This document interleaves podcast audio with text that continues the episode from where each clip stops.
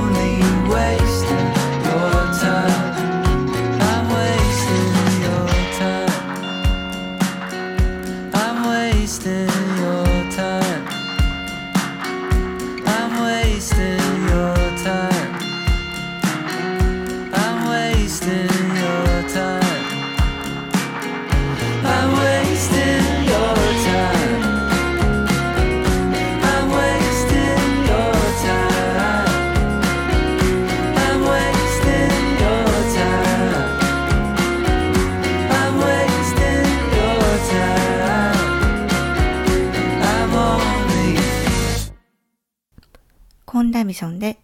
ウェイステッドでした。先週からですね、会社のいろんな人が送別会を開いてくれるんです。何のかことかと最近ラジオを聴き始めた方は思うかもわからないのですが、私は会社を辞めるんです。辞めるんです。辞めるんです。でもこれをあんまりそのツイッターとかそのラジオ以外で話してなくてっていうのもなんかまあその最近その賃貸契約をしたというので会社員だということで賃貸契約をしてそういうふうにこう信用してもらって何かをしてるっていうのがこう各所にあってでそれをねもうそのままそのまま信用しておいてほしいなと思ってあんまり言ってないですよ。まああの直接お会いした人には聞かれたら言うんですけど。まあそんな感じで。ででそうでその会社の人が送別会を開いてくれるんですよ。で今感染症対策で会社の決まりでですね宴会は4人までっていうふうに制限されていてだから少人数のの会がポコポコとあって少人数の会はいいですね。全員と話せて。嬉しい。楽しい。で10月の5日が最終出勤日なのであと2週間ないくらいなんです。でなんかこう出社するたびに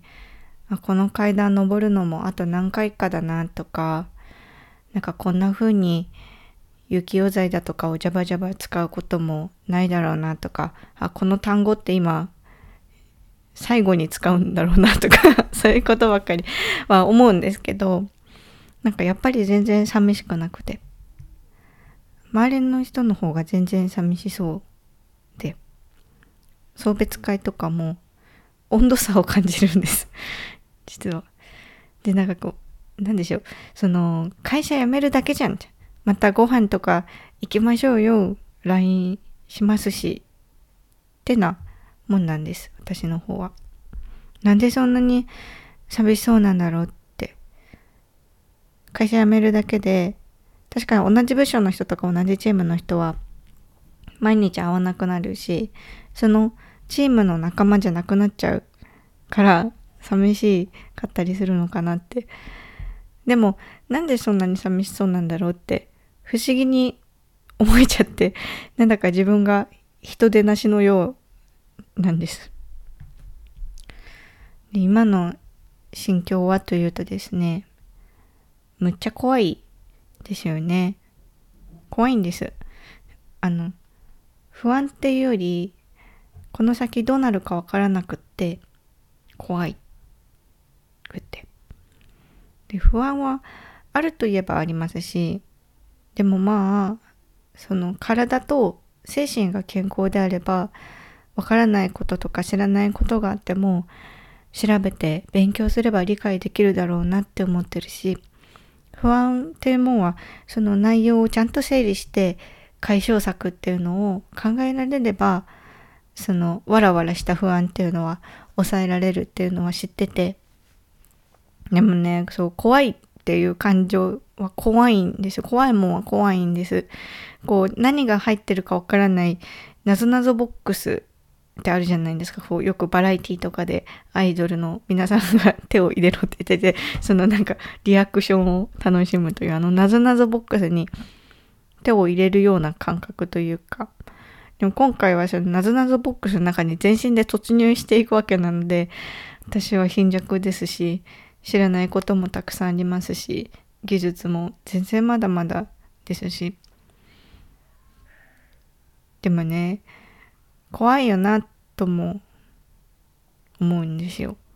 その今怖いって感じるのは何ていうか正常だよなって思うんです。もし私が今ワクワク 100%X みたいな 状態だったら、うん、見落とすこともあるかもしれないしあの危ないじゃないかなって今ねこう怖い怖いって言って私はそういう人のことそういう状態を逆に危ないんじゃない？もっとなんか石橋叩いて歩いてた方がいいんじゃないかって思っちゃうんですだから怖いのはそりゃそうだぞって怖くてもやるんだぞって自分に言い聞かせてるところなんです。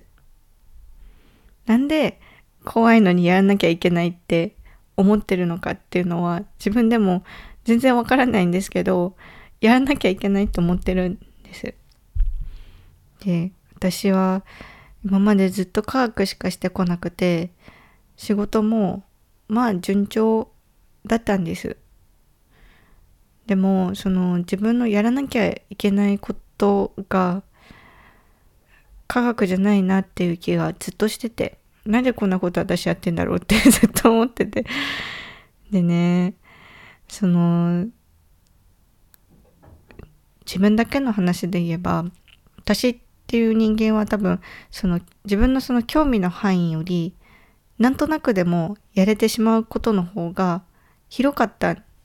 ですよ。で、それは、その、そもそも、その、興味云々とか、自分のやりたいこととかはさておき、早く自立したいっていう気持ちが、もう15の時から大きかったので、最短で手堅く、あの、自立するにはどうしたらいいかっていうのを考えて今のルートに来て、でも目的は果たされたっていうところで、まあな、そういう気持ちが大きかったから、どうにかなったっていうところなんですけど、でもね、その人の役割っていうもんはね、誰かに、その君はこれだよって与えられて、負わされるものではないなって。そうではなくて、自分はこれだって勝手に選んで背負うものなんじゃないかなって思ったんです。だからね、私は世界に嬉しいものを作るっていう役割を選んでおいたいなって思うんです。誰にも頼まれてないんですけど、そう思うんですよ。だから、その、リスナーの方々には、どうか見守っていてほしいなって思ってるんです。早くね、この今の怖いなっていう気持ちとかがなくなって、あ、うん、やっていけるっていう気持ちになったらいいなって思ってるんですけどそれはまだまだ先のことだなって。ここで一首。朝が来る。大丈夫。わからなくても夜間の湯気がほどけるように。朝が来る大丈夫わからなくても夜間の湯気がほどけるようにこれはね私が自分を自分で安心させるために作った短歌という感じがとてもしますね。その通りです ではですね、今日は短いんですけど、ここまでです。ショートショートのショート版です、今日は。だってこの後、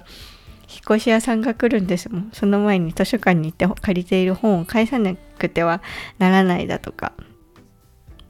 ありまして、申し訳ございません。そして来週はお休みです。なぜかというと、来週はですね、まだですね、新居でネットがつながっていないのです。なので、お休みばかりなんですけれども、来週もお休みをいただいて、再来週から新居、そして無色バージョンの蜂蜜千尋でお送りしたいと思います。また、この話は再来週しますね。ではまた。